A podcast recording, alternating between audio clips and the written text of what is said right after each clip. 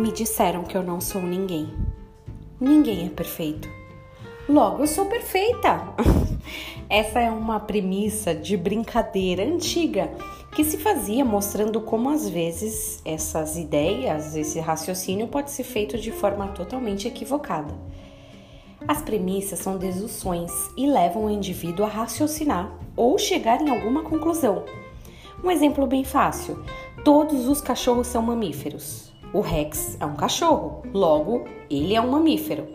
Essa é uma premissa lógica e correta. Tem algo de errado nessa forma de pensar? Claro que não. Em direito, até temos algumas aulas para estudar, aprender sobre esse raciocínio que vai nos ajudar a chegar a algumas conclusões.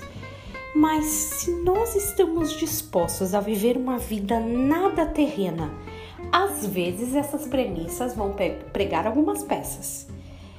Algumas sabemos que são verdadeiras e a gente não vive essa verdade na plenitude. Um exemplo, João 1:2. Já estudamos, já lemos sobre isso por aqui.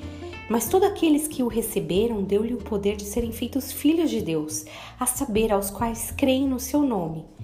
Eu creio no nome de Jesus, logo tenho o poder de ser feito filha mas decido viver distante, como um servo que de vez em quando aparece. Em contrapartida, também somos bombardeados com mensagens do mundo e acreditamos rapidamente nessas premissas mentirosas. Ah, tal doença não tem jeito. Eu fiz um exame e comprovou que eu tenho essa doença. Logo, a minha vida acabou. Ou a economia do país está com problemas seríssimos. Tantos por cento dos brasileiros ainda perderão os seus empregos em 2022.